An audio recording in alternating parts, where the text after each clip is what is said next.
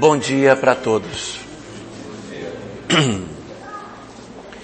A doutrina espírita, trazendo para nós informação sobre as nossas origens, a maneira como nós somos criados e como que nós, a bem da verdade, caminhamos no processo evolutivo.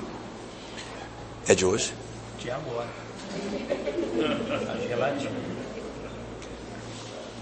Nos diz que quando Deus nos cria, quando nós somos criados pelo nosso Criador, nós somos dotados de duas características. Nós somos, no dizer dos Espíritos, simples e ignorantes. O que os Espíritos querem dizer quando falam que somos simples e ignorantes? Há pessoas que acham que quando os Espíritos falam que durante no momento da nossa criação nós somos simples e ignorantes, que a gente é ignorante porque é estúpido com os outros, grosseiro, bruto. Nossa, mas fulano é muito ignorante. Então a gente nasce igual um animal bruto, né? Não é esse o sentido.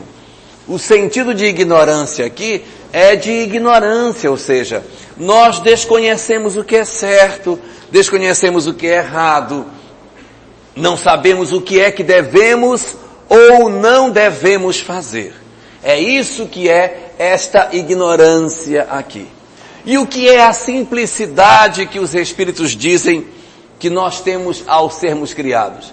A simplicidade é, é a simplicidade mesmo. Simplicidade. Como é que eu vou dizer um negócio que é simples? É porque é simples mesmo. À medida que a gente vai vivendo, nós vamos abandonando essa ignorância e vamos abandonando essa simplicidade. Abandonando a ignorância por quê? Porque vamos aprendendo a nos abrigar da chuva, vamos aprender o que é calor, o que é frio. O homem da caverna teve que aprender muitas coisas que ele não sabia. Então, no início da nossa criação, nós desconhecemos muitas coisas. E são as experiências da vida que vão nos ensinar a retirarmos-nos da ignorância. E também a gente vai, ao longo do tempo, perdendo a simplicidade também. Ah, de ônibus eu não vou. Ah, eu não quero isso. Com fulano eu não vou, eu só quero se for assim, né? Vamos deixando de ser simples. Que a gente comia, caia no chão, comia, né? Era? Comeu, ah, não faz mal. Não sabia. A gente vai aprendendo a fazer uma sociedade mais complexa. Vamos criando sentido de propriedade, de Estado, de tudo. A nossa sociedade vai se tornando mais complicada à medida que o homem e a mulher vão evoluindo, ou seja, o processo evolutivo do ser humano vai retirando de nós a condição de simplicidade e vai retirando de nós a condição de ignorância natural, ou seja, a, a nossa sociedade hoje é uma sociedade profundamente complexa. E nós acompanhamos esse processo de desenvolvimento. À medida que a gente aprende e abandonamos a ignorância, a nossa mente se expande e começamos a questionar, a ver, a enxergar coisas que não víamos antes e vamos nos tornando mais complicados. Allan Kardec, na obra chamada Obras Póstumas, que foi uma obra escrita por ele, mas não publicada por ele, porque o nome já está dizendo que é Obras Postas, foi depois da sua desencarnação. E lá existem alguns textos em que ele trata sobre essa origem da humanidade, discutindo que pouco tempo depois que o homem começou a compreender as coisas, ele começou a olhar para os outros e uma boa parte de nós começou a olhar e dizer assim, não, mas eu tenho mais valor do que você. Eu sou mais importante. Você é menos, eu sou mais importante do que você. Então, como eu tenho mais valor do que você, ou seja, como eu acho que você vale menos do que eu, em outras palavras, como eu sou orgulhoso, em consequência da sensação de que eu tenho mais valor do que você, eu mereço mais do que você. E daí surgiu um sentimento muito negativo em nós, que é o chamado egoísmo. Não confundir o egoísmo com o instinto de conservação. O instinto de conservação é um sentimento legítimo, correto. Imagine que você está na selva, aí vem o leão. Aí, corro ou não corro? Se eu correr, o leão vai morrer de fome, coitadinho, vai ter que. Não, então venha, leão, me coma. Está aqui minha mão, comer. Não tem como. Não, eu não vou pensar, vou pensar primeiro nos outros. Pensar primeiro no leão. Depois eu penso em mim. Não tem como, leve só um braço. Coma para não morrer de fome. Não. O instinto de conservação, ele é natural em nós. Como o próprio nome já diz, é o instinto de conservação. É o sentimento inato no ser humano que faz com que ele tenha receio do perigo. Quando a gente está na beira de um precipício, você não, não, não quero nem ficar aqui, eu vou me afastar. É o instinto de conservação que é faz com que a gente não corra perigos desnecessários. Isso é absolutamente, no dizer do Espiritismo, normal. É de acordo com a lei de Deus. São sentimentos que são justos. O problema começa a acontecer quando, ao invés de nós nos a termos a esse sentimento que é o instinto de conservação, nós passamos da fronteira e passamos a querer para nós mais do que nós precisamos, em detrimento dos outros e que não é para a sobrevivência. Nós começamos a desnecessariamente puxar para nós aquilo que não era necessário para que a gente vivesse. No princípio, esse nosso chamado egoísmo, esse nosso desejo de ter, ele ficava muito restrito a posses materiais. Tinha-se um prato cheio de comida e eu querer comer mais, pegar escondido para comer, sem pensar se os outros vão passar fome. Isso é um tipo de egoísmo.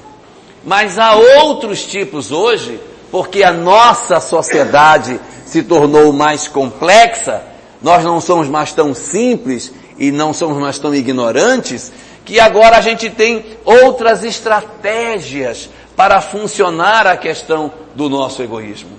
Como é que a gente hoje atua fazendo com que esse egoísmo seja, não é o egoísmo de querer bens materiais, às vezes a gente quer o egoísmo de ter alguém sem ser dessa pessoa.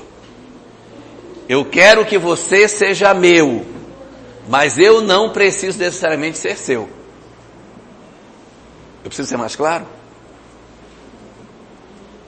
A gente quer que o outro ofereça para nós tudo que ele tem, mas eu não preciso oferecer para o outro tudo aquilo que eu posso dar. Ele tem a obrigação de me oferecer, mas eu não.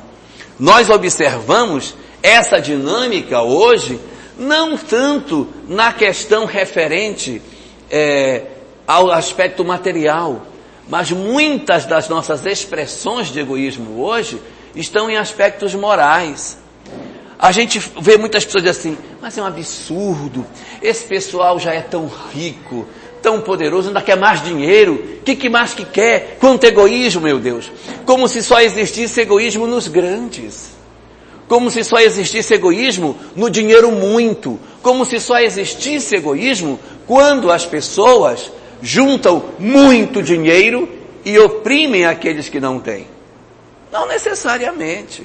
O egoísmo, ele não está expresso necessariamente nesse tipo de questão tão evidente e tão material.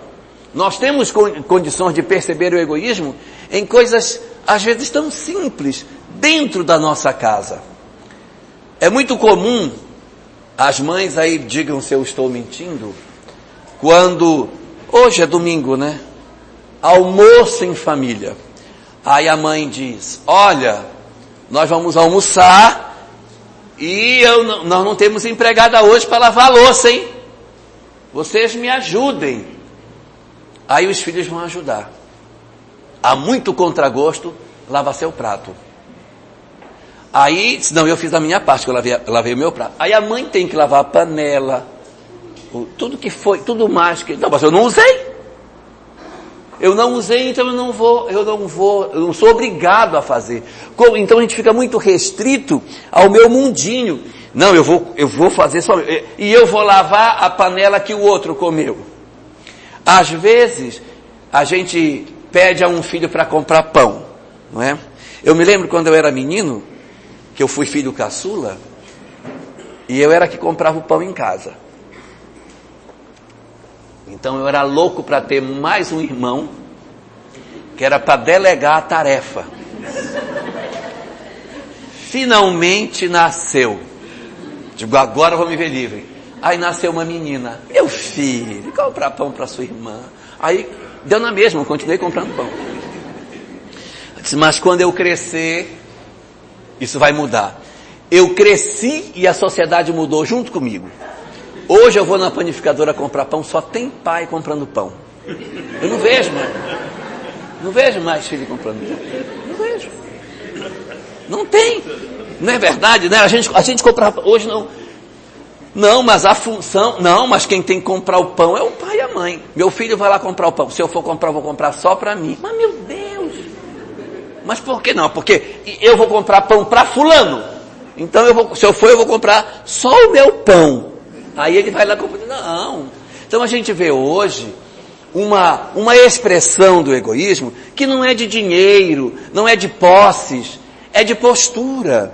É no, na, em, outros, em outros aspectos referentes à nossa conduta em coisas pequenas, miúdas, pequenininhas, que parecem ser nada. Ah, o que, que tem comprar um pão? Nada demais.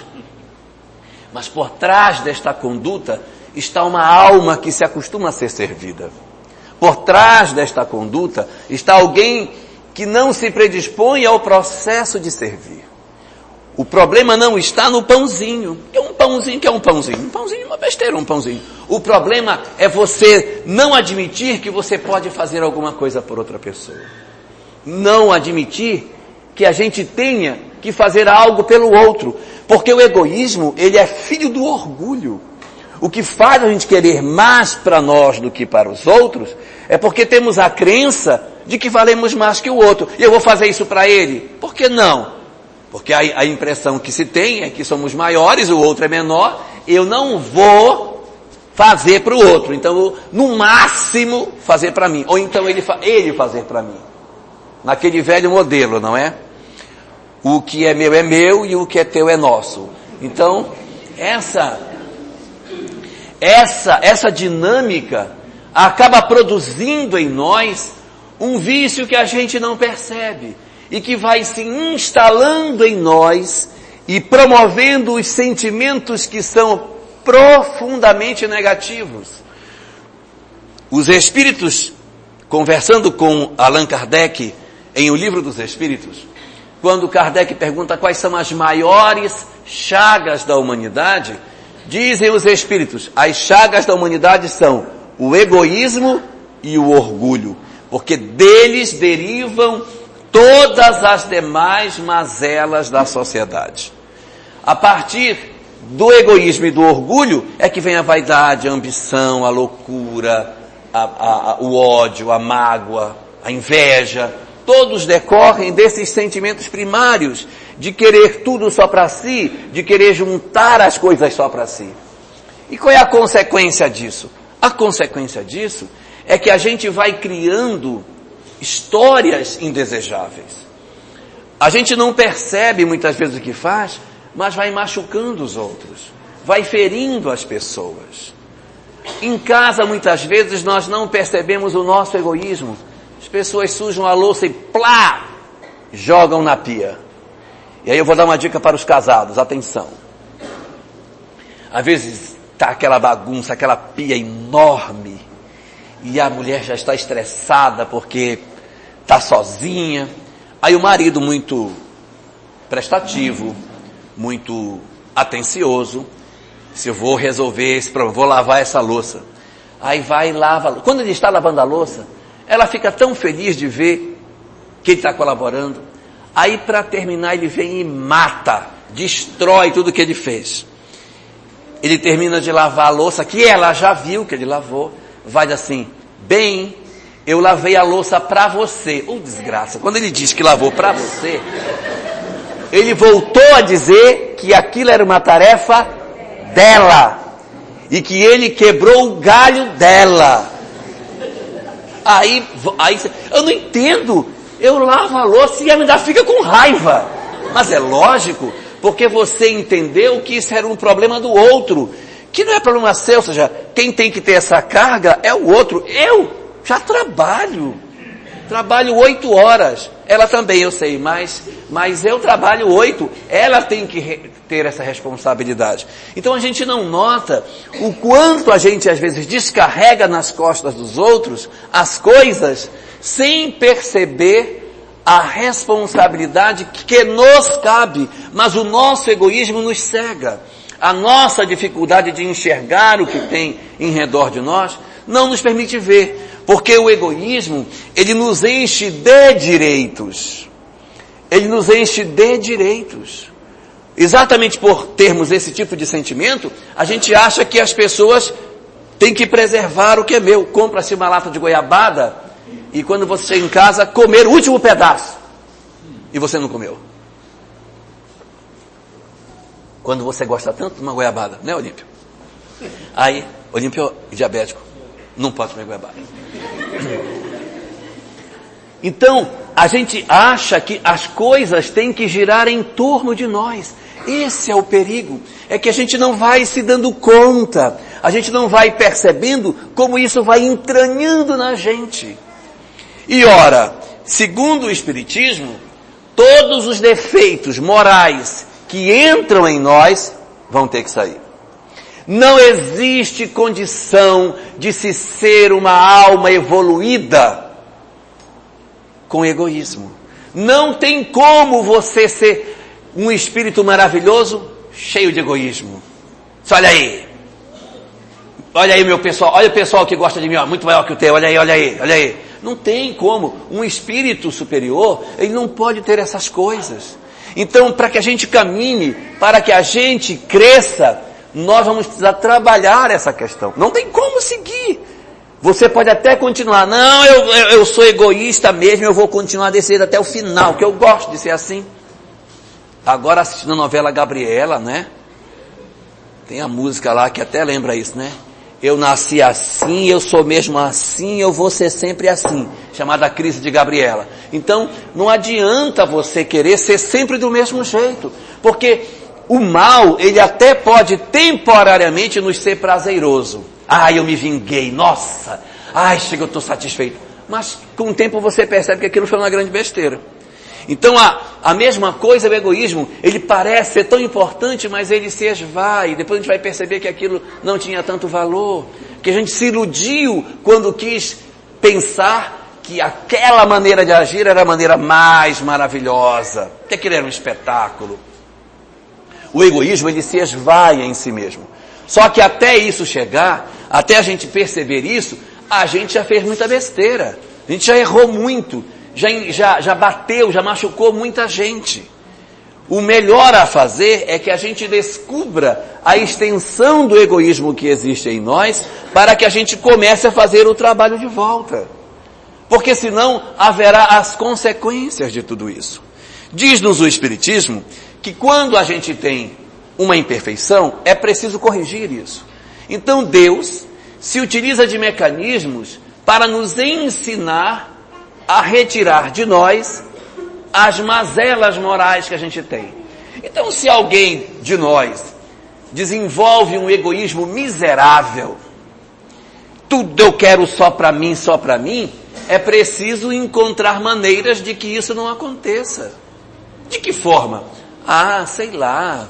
Pessoa pode cair numa família que tenha pais maravilhosos, que diga, não, meu filho, vamos dividir, vamos dividir cai numa família com dez irmãos, onde tudo se divide, até a escova de dente não é particular. Quer dizer, para você exercitar essa capacidade de dividir as coisas.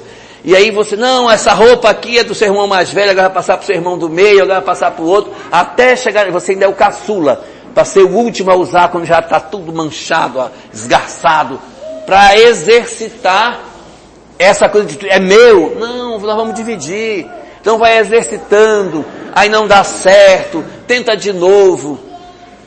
Nasce numa condição menos favorecida economicamente, financeiramente, para que a pessoa aprenda a não querer tudo para si. Não, não tenho um carro não, eu vou de coletivo. Tão bom, vai todo mundo junto, conversando.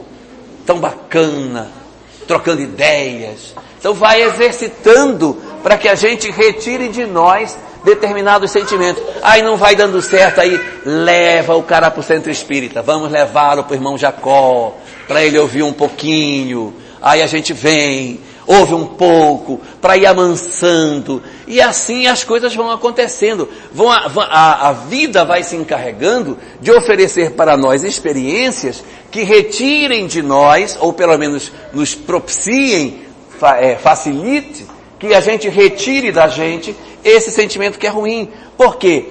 Como tudo que é, como tudo aquilo que não é do bem, o egoísmo nos faz sofrer. A gente sofre, como diz o Buda, o homem sofre porque deseja. O que nos faz sofrer é desejar.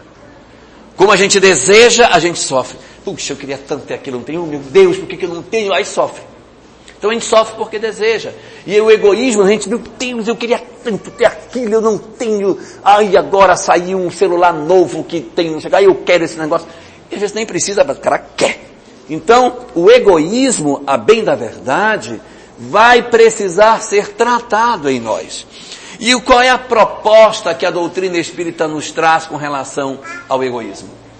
Qual é o antídoto que a gente tem que tomar para tirar de nós o egoísmo. O egoísmo é tão complicado que, segundo o Espiritismo, a, a peça mais importante daquilo que o Espiritismo propõe é o antídoto para o egoísmo. Segundo o que os Espíritos nos, nos dizem, o antídoto para o egoísmo se chama caridade. Egoísmo é ver apenas a si mesmo. Egoísmo é achar que eu mereço tudo e o outro não merece nada. Que começa quando a gente é pequenininho, que a gente dá uns bombonzinhos para a criança, o menino quando vê um coleguinha abre os 10 e põe tudo na boca. Por quê? Para não dividir. É lógico, é uma criança, mas a gente vai tentando trabalhar isso, até porque a criança tem mais dificuldade de desprendimento. Mas é nesse exercício que a gente vai fazendo. E aí, fala-nos a doutrina que a caridade é o grande elemento para combater o egoísmo. Egoísmo é ver só a si mesmo. Caridade é ver o outro. É enxergar o outro que vive perto de nós. É dar ao outro que vive perto da gente. Esse dar não é dar coisas materiais, chegar em casa, meu filho pegue uma cesta básica, minha mulher pegue outra cesta básica, pronto, eu sou caridoso, dei uma cesta básica para cada um de casa. Não é isso. A caridade, ela não está nos atos materiais que se faz. Não é o objeto que é a caridade. A caridade está no sentimento de perceber a importância que o outro tem. É na minha comoção diante da dor que o outro possui. Eu posso até não dar nada para ele. A gente sentar junto e ouvir e conversar já é o valor que ele precisa. Às vezes vale mais um abraço e um tempo de atenção do que você toma. Não me perturba muito não, pega 10 reais e vai-te embora. Então, às vezes a pessoa prefere mais falar e ser ouvido. Já na questão do egoísmo, nós estamos muito focados em nós mesmos. Não queremos dividir aquilo que a gente tem. Queremos agarrar tudo para nós mesmos. Não conseguimos nem doar as coisas que a gente tem. Às vezes tem roupas dentro de casa que a gente não usa faz não sei quanto tempo. Mas está lá. Ah, essa aqui eu não posso dar. Isso aqui eu me lembro. Comprei essa aqui quando eu fui em São Paulo. Aqui eu não posso dar. Ah, isso aqui também não posso dar. Foi nessa, fui, fui numa festa, que você, ah, foi tão bom, não vou poder dar. Esse sapato aqui ele já furou, mas também não posso dar. Ah, isso aqui. E a gente vai entulhando, entulhando. Quando a gente vê, a casa parece um museu, cheio de coisas, você não usa, mas não se vê livre. E aquilo para outra pessoa poderia ser de uma vantagem, meu Deus, mas está tudo seguro. Quando a gente se muda de casa, que a gente descobre como tem tralha. Eu vejo assim quando o pessoal sai de casa para apartamento. É uma experiência maravilhosa. É um exercício de desprendimento e de desencarnação dentro da encarnação. O cara tem que sair de uma casa que tem 200 metros quadrados para um apartamento de 70. E aí só pode levar, parece aquelas fugas de, de filme, de catástrofe. Só pode levar roupa do corpo e pouca coisa mais. E você diz, não, isso aqui não vai, isso aqui não vai, isso aqui não vai. Aí você descobre quanta tralha você juntou, porque você se muda para o apartamento e sobrevive. Meu Deus, eu não precisava. Mas a gente fica se agarrando.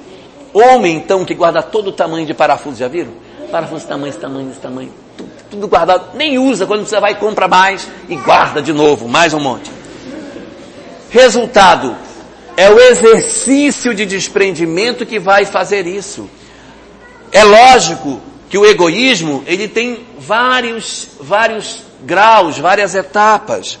Se a gente começar a desprender dos bens materiais, que é o mais fácil, dá uma roupa, ainda que usada, não, dá isso aqui, aprender que aquilo não é nosso. Porque, gente, caixão não tem gaveta. Ninguém vai levar nada, nada, nada. Não tem uma gavetinha, no máximo uma mortalhazinha. Hoje não, vai de terno, né? Mas, às vezes vai naquela mortalha roxa. Só uma mortalhazinha roxa roxa, meia boca ainda. Bem, só um tecidinho fino, né? Mas não vai levar nada, a gente fica juntando, juntando. É bobagem, bobagem. E aí, ó, o esforço nosso precisa ser trabalhado, porque esse egoísmo que está aqui, ele vai se enraizando a tal ponto que a gente não admite, não admite dar para ninguém, não admite conceder, não admite ceder, porque virou uma pedra dentro de nós e a gente sofre tanto por conta disso. Quanto mais o coração enrijece, quanto mais ficamos frios com relação ao egoísmo, pior para nós. Quanto mais a gente caminha para dentro da gente, mais a gente sofre. Existe uma frase que é bem típica de, da questão do egoísmo quando a gente diz assim, e eu sou bem besta de. Essa eu sou bem besta de é um indicativo do egoísmo. E eu vou bem dar. Eu trabalhei e vou dar. O outro não trabalhou, vai ganhar de, de graça. Bonito. E eu nada. Não é que você vai assim, eu vou trabalhar, vou dar tudo que eu tenho. Pega, leva, não faz mal. Eu vou vestir só uma roupona e sair andando para o trabalho. Eu sou humilde mesmo. Não é isso. Mas a gente precisa aprender a desprender, porque senão, quando chegar de, na hora da morte, vai ser complicado. A gente vai ficar assombrando as coisas. Agarrado na geladeira que você pagou. Mas a geladeira? Meu carro. Quando a gente morre, é para ir embora. Aí as pessoas compram uma fazenda, compram uma casa, compram um sítio, compram não sei o que que tem, compram um carro e fica assombrando as coisas. Ah, mamãe não sai daqui. Vejo mamãe sempre aqui, em casa, lavando roupa. Mamãe está sempre por aqui. Sempre, sempre sonho com meu pai, brigando porque a gente vendeu o que tinha. Então a gente às vezes se agarra demais. É lógico que a gente tem que ter. Mas, não, não vou ter nada. Você quer ter? Tenha. Mas a gente tem que exercitar ter e não ter. Ter e não ter. Não tem, não tem. Tem, tem, não tem, não tem. Porque se a gente depende... É, porque se a gente depender muito disso para ser feliz, oh meu Deus, eu queria tanto, eu não tenho, puxa vida, eu sou infeliz porque eu não tenho, oh, e aí a gente sofre desnecessariamente. Porque tudo isso é tão passageiro, tão passageiro. Nós temos que cuidar disso, exercitando essa doação ainda em vida. Porque se quando a gente desencarnar, os nossos filhos chegarem na nossa casa, vamos agora doar o que o meu pai e minha mãe deixaram aqui, que isso aqui tá velho, doa isso, doa isso. Não! Minha churrasqueira velha vai, vai doar. Ah, meu, meu Deus! Desespero por conta das coisas. É, a gente sofre. E o que é pior? Nós, quando somos assim, nós nos inscrevemos na vida para passar por experiências que nos ajudem a perder, a, a, a não ter, que é para esse egoísmo a, amolecer. para a gente poder ter mais facilidade de ser feliz. Não existe como crescer. Nós só conseguiremos evoluir se nós aprendermos a não querermos tudo para nós. Quanto mais a gente se esforça por achar que a gente merece mais que os outros, concentrar tudo em nós, pode ser muito bom, mas a gente sofre. Se ter dinheiro, se ter riqueza fosse condição para a felicidade, a Carminha era muito feliz, gente. E ela não é, não é. Não é, não é isso. Não é ter que faz a gente ser feliz. Não é, as, não, é as, não são as posses materiais, mas é a gente estar em paz. A gente distribuir aquilo que tem. É a gente viver sereno. Quando tiver que dispor, dispõe. Tem que ceder, cede. Tem que não ceder, ué, não cede. Não é porque a gente é, precisa combater o egoísmo que tem em nós, a gente vai sair distribuindo tudo que tem e viver sujo pela rua andando, só descalço, tudo rasgado. Não precisa isso. Não precisa. Mas a gente tem que entender que a gente não precisa ser o máximo para ser feliz. O máximo. O máximo. Então, qual é a proposta da doutrina espírita? Exercício. Exercício de quê? Exercício de compreensão do quanto de egoísmo existe em nós. Como se faz isso?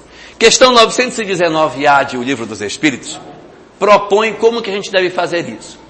Santo Agostinho nessa questão, de O Livro dos Espíritos, diz o seguinte, que todas as noites, quando ele ia dormir, ele deitava. E ele repassava o dia dele e se indagava o que é que ele tinha feito que podia ter prejudicado alguém.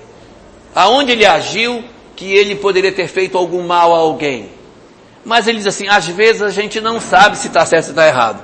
Então eu fazia o seguinte, eu trocava, eu me punha no lugar do outro, botava o outro no, no meu lugar e vinha, via se eu gostava do que eu tinha feito. Eu me punha no lugar do outro.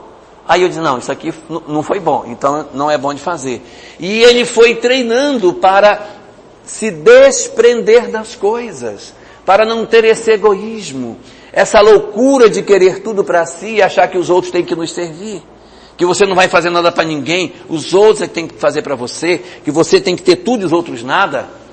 Esse sentimento, quando a gente chega no mundo espiritual, isso é um problema sério. A gente precisa trabalhar isso enquanto estamos aqui. Trabalhar no nosso desprendimento para que a gente consiga efetivamente alcançar o grande objetivo da vida, que é crescer e retirar esse egoísmo de nós. Sairmos da simplicidade e ignorância? Sim, sairmos. Caminharmos na direção do instinto de conservação? Sim, isso é muito positivo. Se preservar fisicamente, mas ter cuidado com esse egoísmo. Cuidado com esse elemento que pode nos prejudicar o processo de crescimento, lembrando sempre o exercício com relação aos outros, Quanto mais nós estamos preocupados com os outros, melhor para nós. Há uma frase do livro Entre Irmãos de Outras Terras, em que os Espíritos dizem assim, Queres saber se estás bem? Pergunta a ti mesmo, estou preocupado com o outro? Se a resposta for sim, então você está bem. Na prática, eu não quero nem saber de fulano, quero lá que quero que ele se dane. Não estamos bem. Não estamos bem. Porque puxei para mim, e quero que o outro se dane para lá. Quando eu me preocupo com o outro, aí eu estou bem. O menino bate na porta, moço. Tem, não tem, vai embora, vai embora. Tá doido, vai embora. Não estou preocupado com o outro. Se eu não estou preocupado com o outro, eu não estou bem. A medida de se nós estamos bem ou mal é investigar a nós mesmos. Estou preocupado com o outro? Se sim, é um indicativo de que o egoísmo está sendo trabalhado em nós. Fora disso, estamos perdidos, iludidos com um sentimento que pode se mascarar de mil formas, se mentir para nós, mas continuará sendo sempre egoísmo, na perspectiva de nós conseguirmos alcançar os nossos interesses pessoais em detrimento dos outros. É por isso que, na doutrina espírita, a proposta trazida pela doutrina dos espíritos é que fora da caridade não há salvação. Salvação de quê? Salvação de nós mesmos. Salvação do nosso próprio egoísmo. Da loucura que a gente vive, perturbado por conta de não saber o que fazer com o que se tem. Então, o exercício nosso de cada dia há de ser esse. Desprender, para que a gente seja mais feliz. Vou contar uma história para vocês, para ilustrar isso que eu estou dizendo.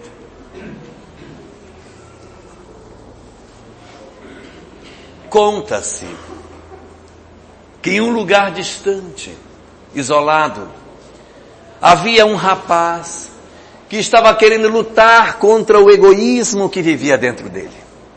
Eu preciso aprender a me desprender das coisas. Eu preciso aprender a me liberar de todas essas coisas que tem em mim. Preciso aprender a não querer tudo para mim. Eu preciso encontrar alguém que me ensine como que eu faço para me desprender das coisas. E ele teve notícia de que no alto de uma montanha morava um homem que era um guru famoso, que ensinava as pessoas a se desprenderem dos bens materiais. Era o guru do desprendimento. Ele então decidiu ir ao encontro desse guru lá no alto da colina.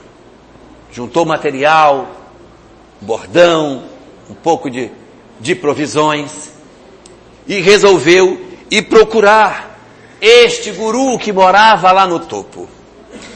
Essa pessoa que morava no topo era tida como o mais importante guru. E esse que subia ao morro para ir ao encontro dele era um guru também. Também tinha seus seguidores.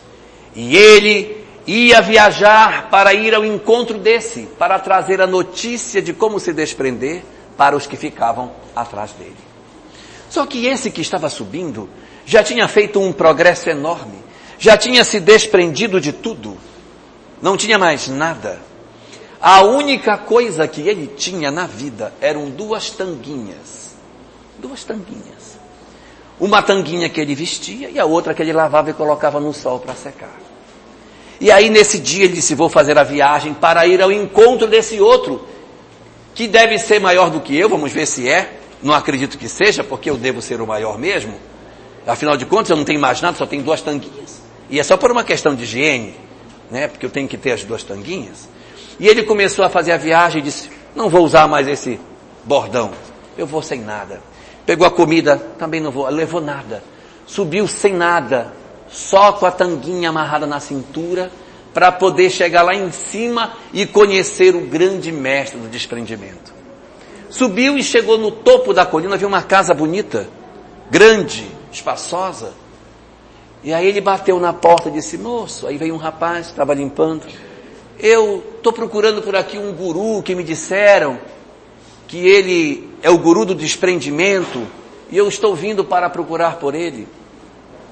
Daí então, disse o rapaz do outro lado da grade, ah, é o meu amo, ele mora aqui nesta casa. Nesta casa! É, uma casa linda. Mas não é possível. Eu, que não sou tido como maior, só tenho duas tanquinhas, como é que o maioral tem uma casa desse tamanho? Ficou assim olhando, e o servo, vendo que ele estava cansado, abatido, e disse: Olhe, o meu, o meu amo não está, que ele está lá distante pregando para os seus discípulos. Se o senhor quiser, eu posso levar o senhor lá para vê-lo pregando. E ele disse: Não, eu, eu quero muito conhecer mesmo ele agora. Agora eu fiquei meio curioso de ver quem é esse cara, já irritado de imaginar que aquela pessoa se dizia tão desprendido de uma casa daquele tamanho. E ele só tinha duas tanguinhas, não era o maior. E aí o servo disse, o senhor está muito cansado, o senhor não quer entrar, tomar um banho, descansa, se alimenta e depois eu lhe levo lá para o senhor. Ah, é ótimo, eu estou cansado mesmo. Aí ele entrou um banheiro bonito, olha só como é que pode. Tomou o banho dele, lavou a tanguinha, trocou, aí eu preciso estender a minha tanguinha. Aí foi lá, estendeu a tanguinha no, no sol, disse, agora eu quero ir ver o seu guru do desprendimento. E aí saiu na direção do guru. Quando chegou num certo campo, havia um homem pregando para uma multidão de pessoas, e ele ficou atrás de uma, de uma era que tinha, observando o outro pregando, e imaginando, mas que mentiroso. Como é que ele pode pregar desprendimento numa casa dessa? Enquanto que eu não tenho esse título, que absurdo. E ficou só esperando a pregação acabar, porque ele ia atacar o sujeito, questionando o desprendimento dele. Quando ele estava no meio da pregação e se preparando para agredir o pregador. O servo veio correndo pelo mesmo caminho de volta, gritando e chamando a atenção do seu amo. E disse, amo, amo. Aí o amo disse, o que foi? Disse, a sua casa está pegando fogo, está pegando fogo. Aí o amo disse, peça aos servos para apagarem. É assim que eu terminar a pregação, eu vou lá ver o que está acontecendo. Eu vou terminar aqui.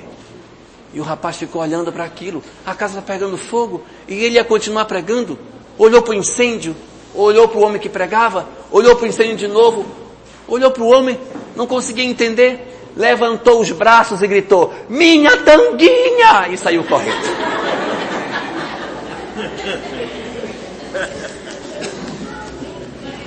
diferença, né?